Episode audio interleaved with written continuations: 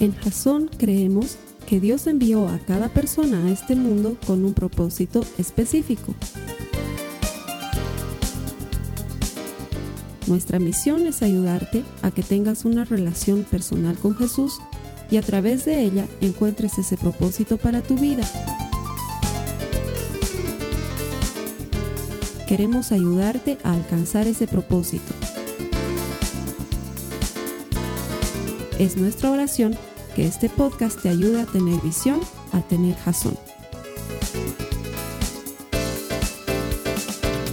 Vamos a comenzar. Quiero darte la bienvenida a Jazón en línea, a los servicios que preparamos con mucho amor para ti. Estamos seguros que Dios tiene un propósito para tu vida. Pero la manera de encontrar ese propósito, la única que nosotros conocemos, es desarrollando una relación personal con Jesús.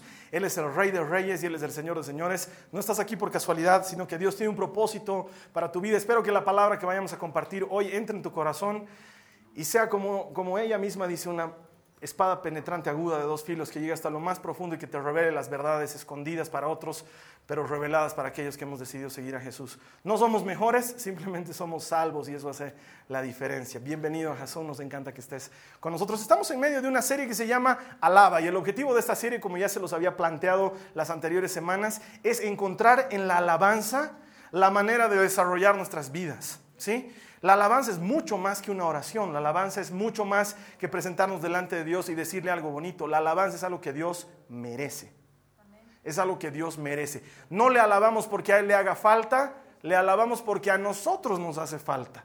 Aprendíamos que le alabamos porque nos contextualiza, porque nos deja entender cómo es la vida, nos pone un lente y nos ayuda a ver más allá de lo que estamos viendo en lo normal, en lo natural, nos ayuda a creer que Dios es capaz, que puede. Y cada vez que oramos, quiero que me creas esto, no oramos para que Dios haga algo, oramos para creerle que lo va a hacer, porque Dios no necesita nuestra autorización para obrar, Él es Dios.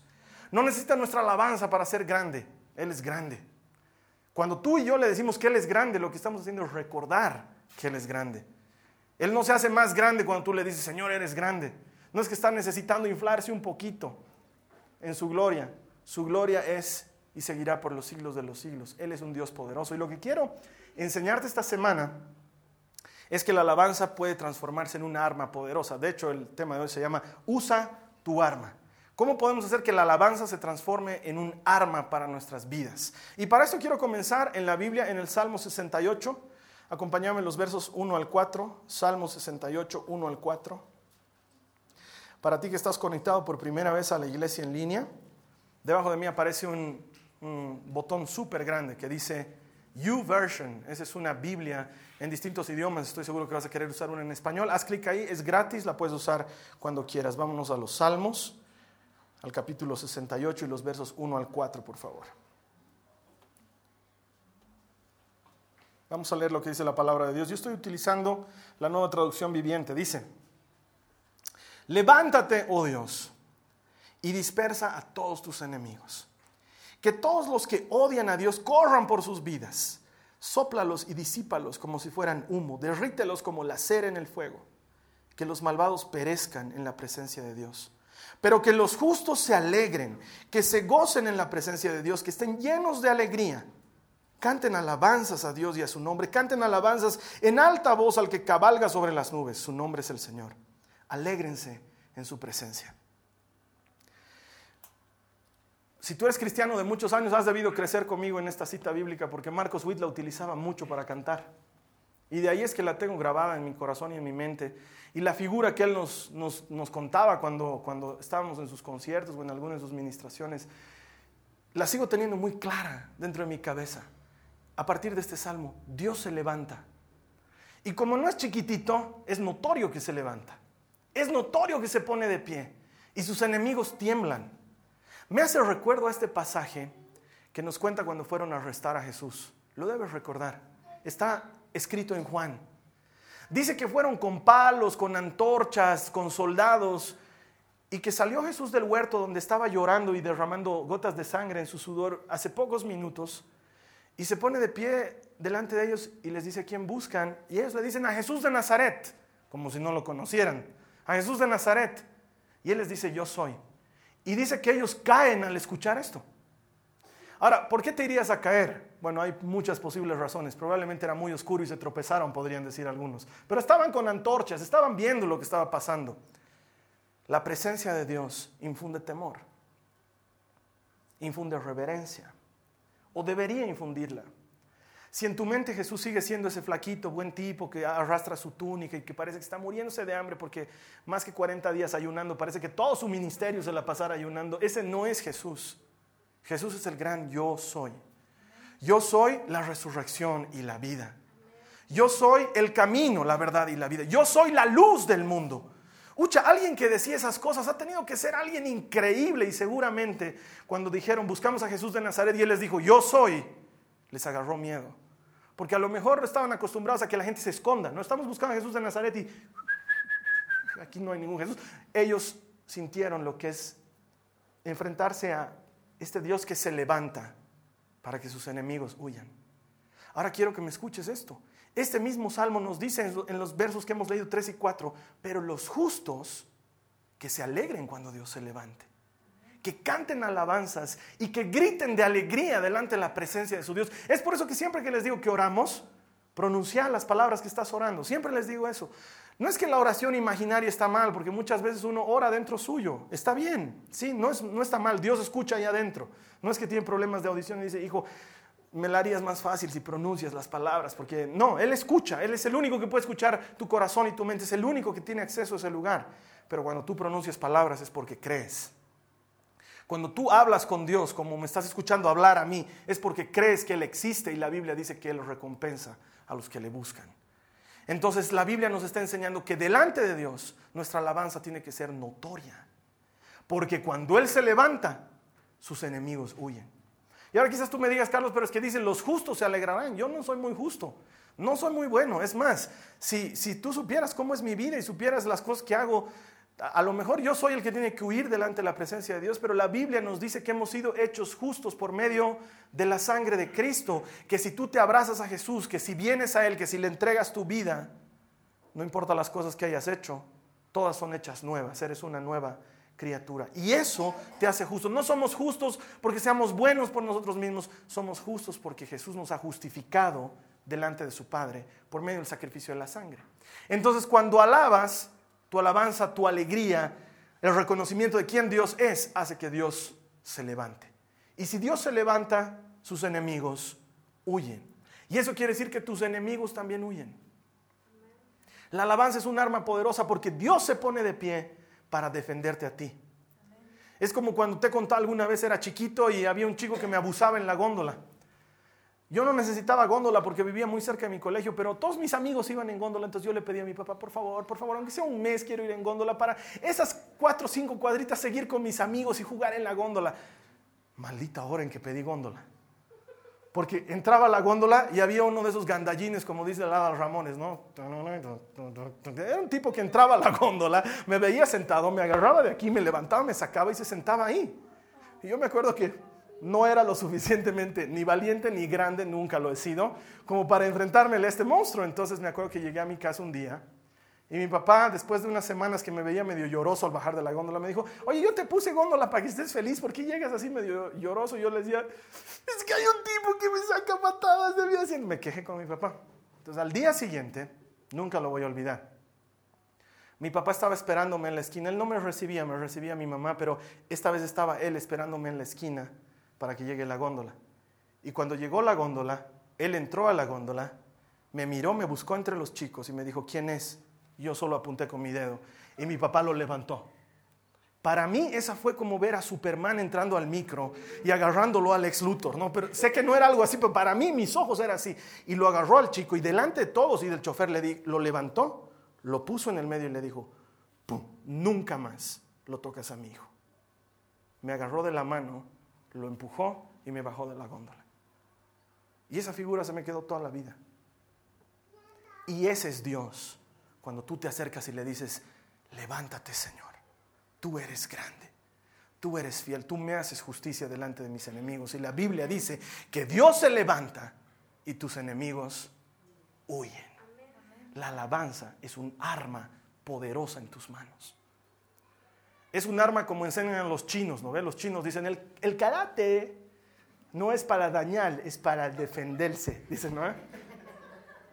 La alabanza es para eso. Porque no vas a poderle hacer daño a nadie. Porque no vas a poder hacerle daño a nadie con la alabanza, pero vas a poder defenderte de los que te están queriendo hacer daño. Porque cuando Dios se levanta, sus enemigos huyen. Acompáñame por favor al Salmo 22, los versos 1 al 4. Salmo 22, los versos 1 al 4. Te dije que te quedes en los salmos, era buena idea. Salmo 22, 1 al 4. Dice.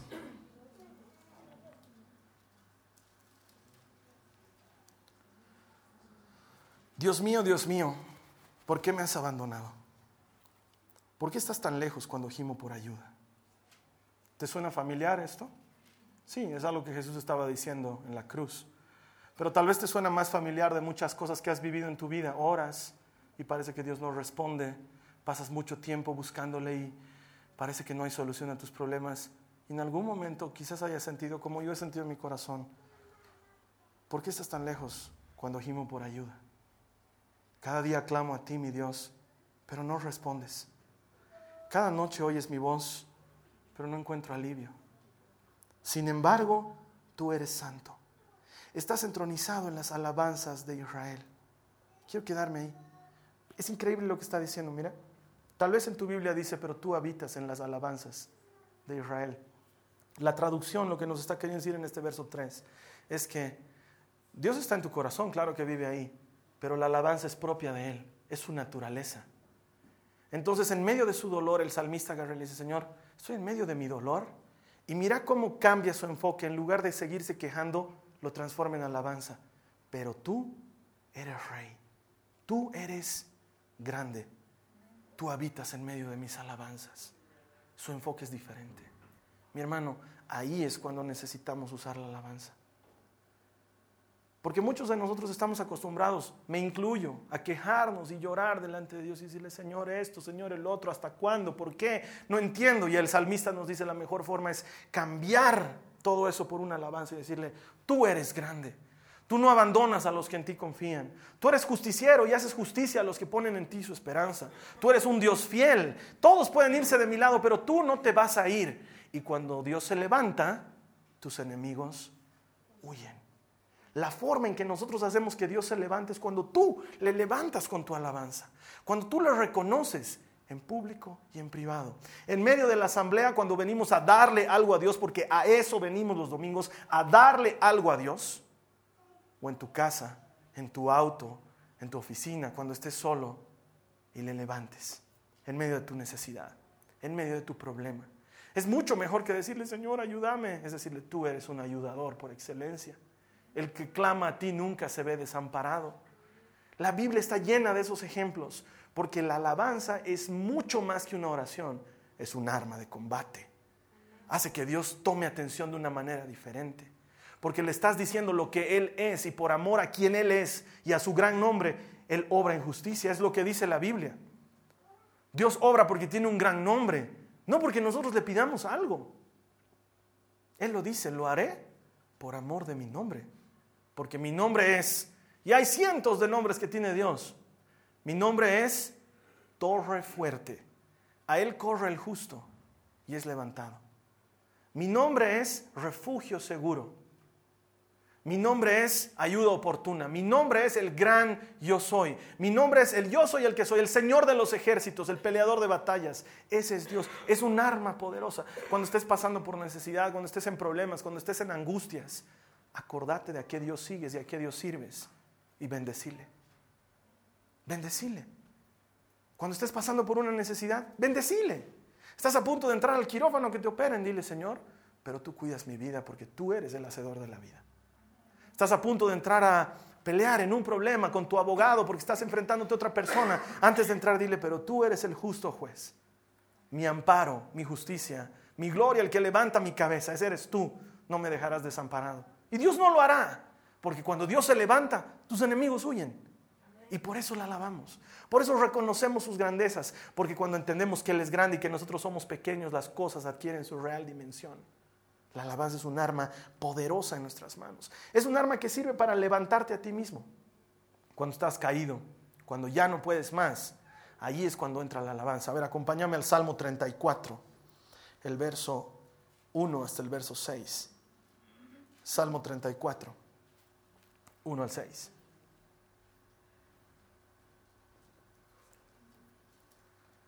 Me encanta lo que dice este salmo. Dice, alabaré al Señor en todo tiempo.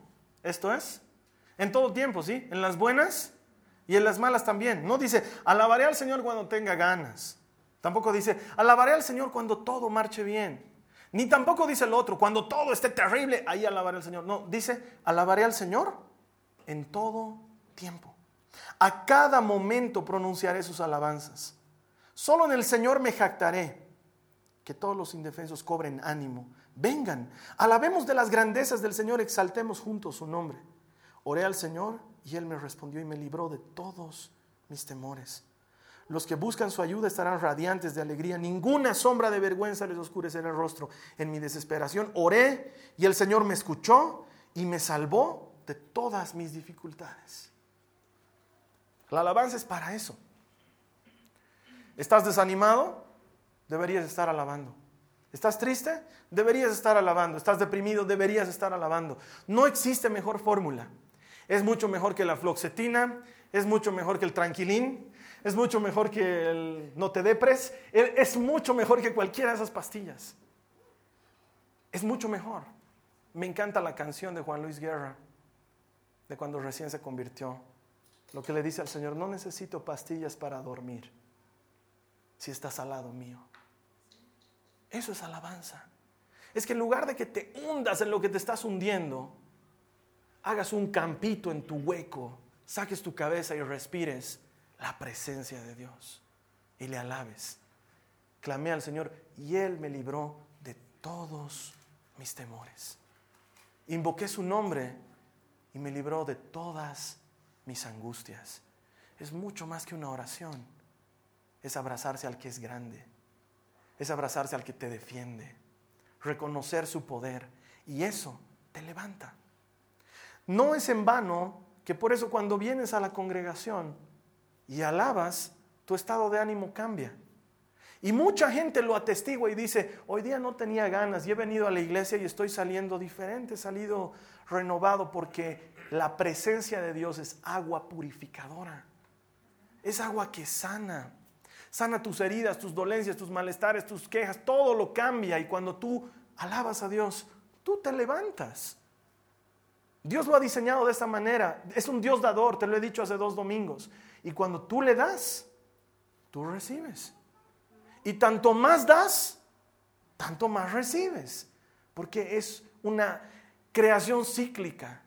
Bendiciendo es como eres bendecido, dando es como se te da. Y cuando tú le das a Dios su alabanza y lo levantas, tú también te levantas. Tú también te pones de pie. Por eso muchas personas me preguntan, Carlos Alberto, ¿por qué levantamos las manos? Eso es bien incómodo. Ustedes los cristianos son muy levantamanos. Levantamos las manos porque estamos tratando de ponernos a la altura de ese que es tan grande que no le alcanzamos. Levantamos las manos como el que se rinde ante una pistola. ¿Sí? Te rindes. Levantamos las manos como mi hijita María Joaquina cuando quiere que la alce. Por alguna razón no me dice alzame, papi. Viene, me golpea mi pierna y levanta sus manos. Yo le digo, no entiendo señas, hija. A mí me tienes que hablar. ¿Quieres que te alce? Dime, alzame, papi. Y ella hace así y levanta las manos. Y me hace entender que hacemos lo mismo con Dios. Por eso levantamos las manos. Porque cuando levantamos las manos, Él nos levanta a nosotros. Cuando le damos, Él nos da a nosotros. Cuando le bendecimos, Él nos bendice a nosotros. Y cuando no le bendecimos, Él nos bendice a nosotros. Dios no deja de bendecirnos. No hay un solo día que Él agarre y diga, mm, hoy día mm, mm, su alabanza ha estado medio, como diría el relator de fútbol mexicano, medio chafaldrana. No, no, hoy no hay bendición para ustedes. Dios igual te bendice. La Biblia nos enseña bien, aun cuando nosotros seamos infieles, Él permanece fiel, porque Él es fiel. Nosotros intentamos ser fieles, Él es, es su naturaleza. Y por eso cuando tú le levantas, Él te levanta. En tu angustia clama al Señor y Él te librará de todos tus temores. Si lo hizo con David, ¿por qué no lo iría a hacer contigo? Ah, es que David era un capo. David era un capo, entre comillas, también fallaba. Y en el momento en que había fallado, Él no se hace a un lado de Dios, va y le adora, le alaba. Y le dice, Señor, soy un gusano de la tierra y por lo mismo te reconozco porque tú eres mejor que yo. Tu misericordia es nueva cada mañana. La alabanza te levanta cuando estás caído. Es como esa película de Rocky, está tirado en el piso y de repente mira hacia allá y la ve a su esposa que está gritando como loca. Rocky. Y entonces el tipo se agarra de la cuerda que puede. Su cara está desfigurada y lo mira al otro y le dice, yo no entiendo cómo lo logra. No entiendo cuál es su motivación, claro. Su esposa está mirándolo. Tiene una razón para pelear. ¿Sabes qué? Cuando tú estás en el piso, estás tendido, estás tirado, tu cara está deformada y prácticamente ni puedes pronunciar una palabra, hay uno que te está mirando. Hay uno que te dice, yo sigo confiando en ti, yo sigo creyendo en ti. Puedes haber caído, pero te vas a levantar. Puedes haber fallado, pero yo te limpio, yo estoy aquí. Todos se van a ir, yo me voy a quedar. Todos te van a abandonar y yo voy a seguir confiando en ti. Tengo un propósito para tu vida, lo voy a lograr en ti. Ponte de pie, un round más, pelea un round más. Y cuando tú lo levantas, Dios te levanta. Cuando tú estás tirado y le levantas, Él te levanta de donde has caído, te sacude la ropa te venda las heridas, te cura los dolores y te manda y te dice, anda mi hijo, pelea, porque yo estoy contigo.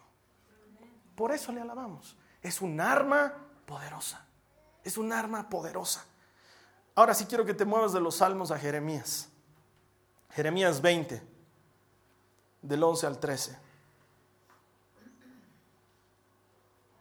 Es increíble, pero Después de haber leído la Biblia muchas veces, es la primera vez que me había encontrado con este versículo un par de meses atrás. Y quiero compartirlo contigo. Jeremías 20, 11 al 13.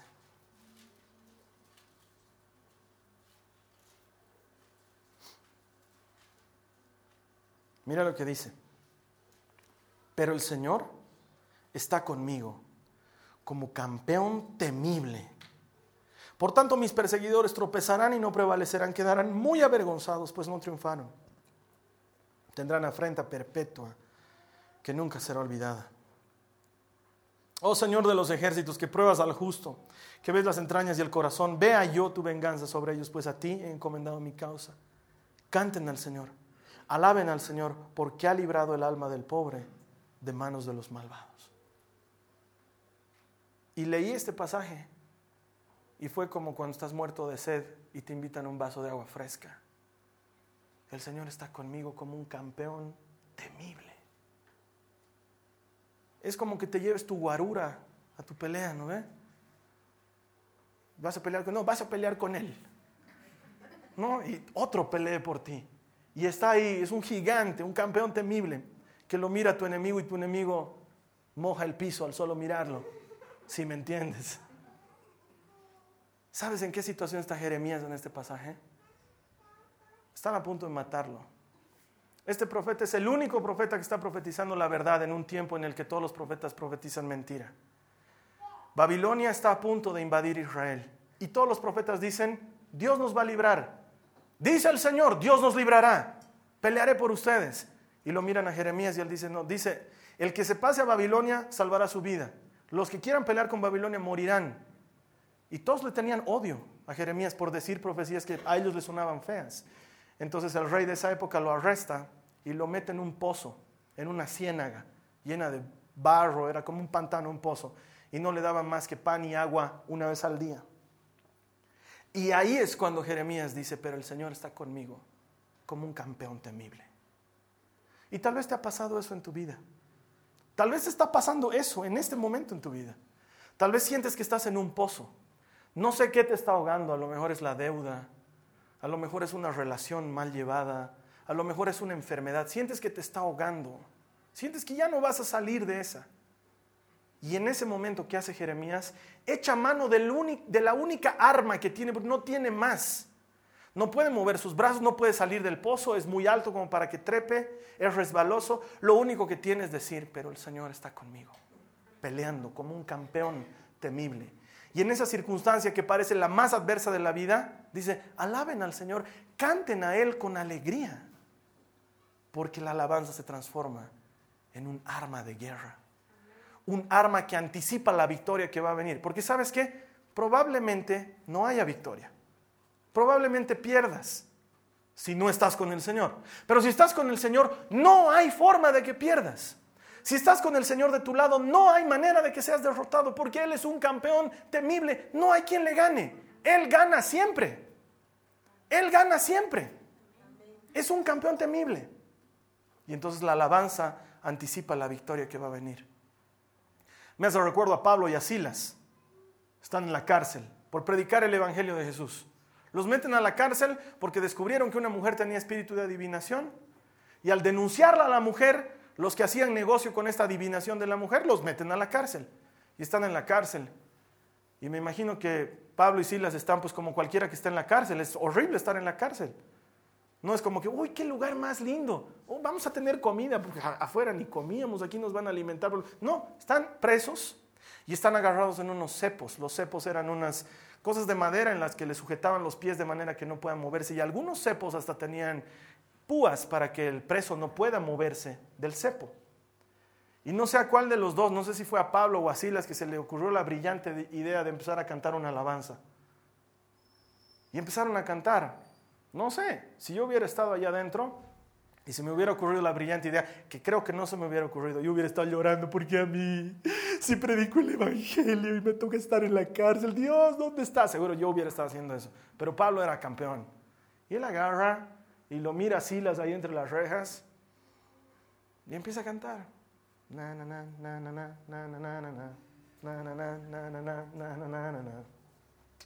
Bajo tu control. Y Silas se contagia y empieza. Para ti no hay diferencia entre la oscuridad y la luz. Y de repente el lugar empieza a temblar. Y todo empieza a temblar. Y los cepos se abren y la puerta de la cárcel se abre y los presos están empezando a huir y Pablo les dice un ratito, ustedes no estaban alabando, nadie se sale aquí. Y el guardia que estaba vigilando lo siente el temblor y lo primero que dice, estos han debido escapar. Y va corriendo a ver y dice, no, como se han escapado, más vale aquí murió que aquí corrió. Entonces saca su espada, la pone en el piso, está listo para clavarse. Y Pablo lo detiene y dice, no te mates. Ninguno se ha escapado, todos estamos aquí.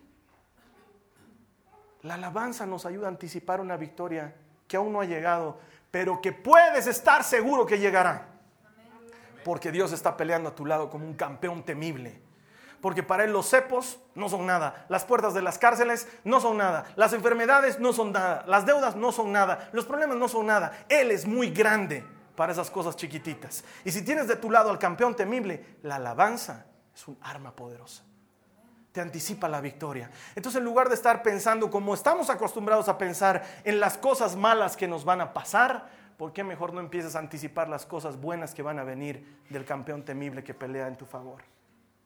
y le dice, Señor, estoy pasando por un momento difícil, no lo niego, como dice Jeremías, estoy ahogado, pero tú eres un campeón temible.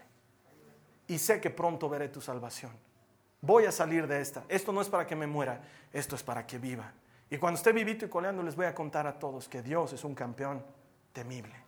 La alabanza anticipa la victoria que está por venir. Quiero terminar con esto. Acompáñame al Salmo 27.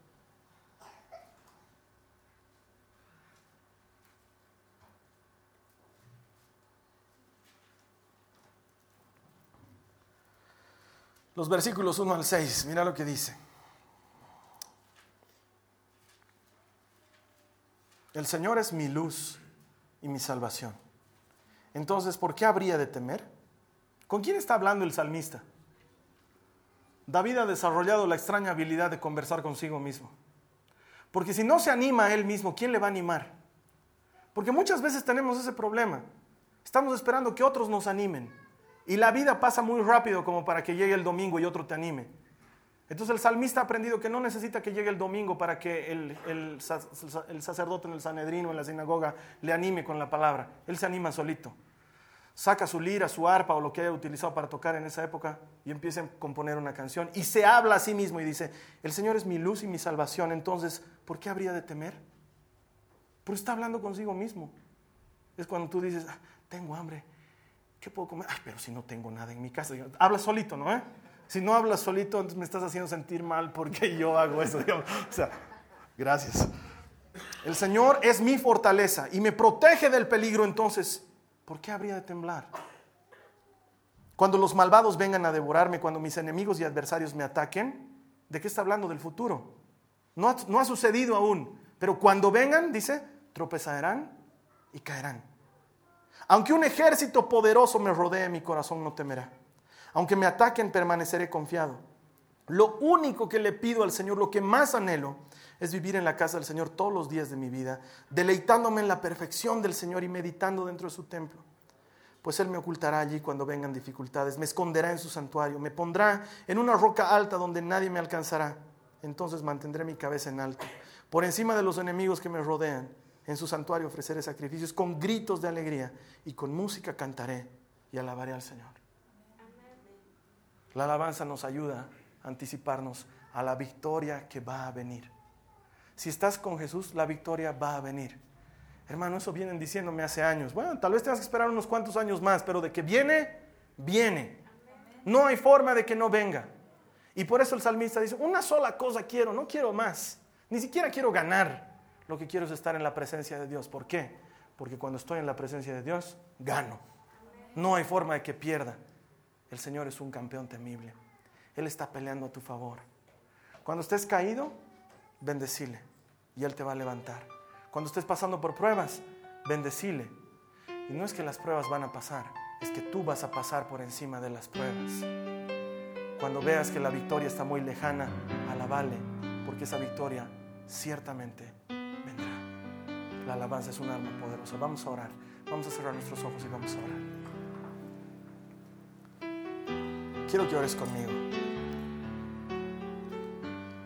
Quiero que ores como si tu vida dependiera de ello, porque depende de ello.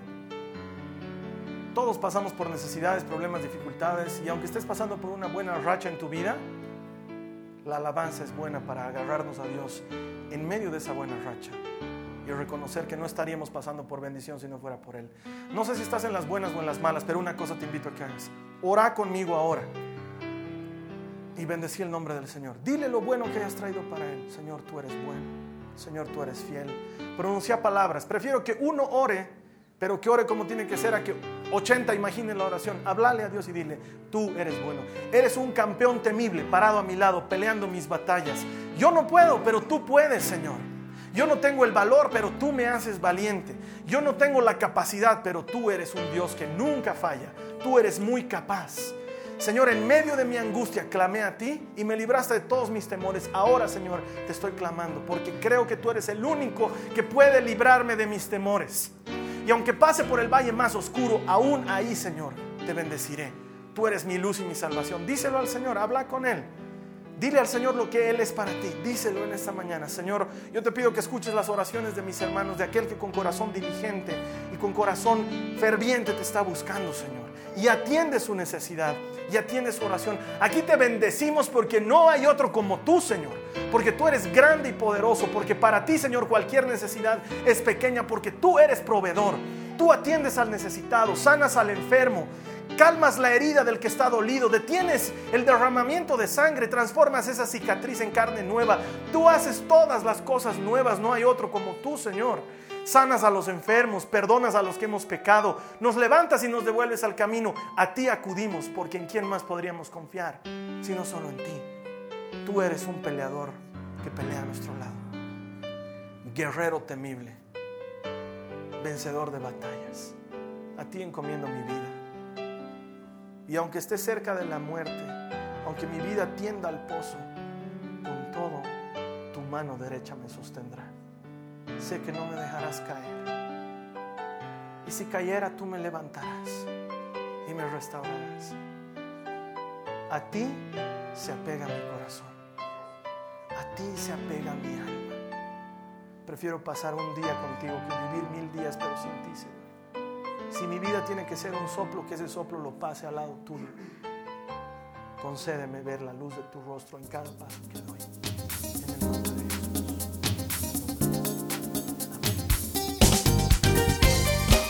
Esta ha sido una producción de Jason Cristianos con Propósito.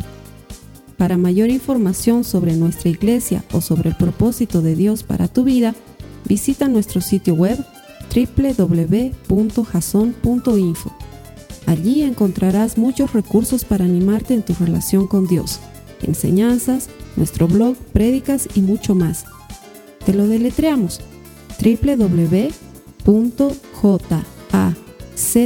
www.jazon.info. También puedes visitarnos en nuestro sitio en Facebook www.facebook.com barra Que Dios te bendiga abundantemente. Muchas gracias.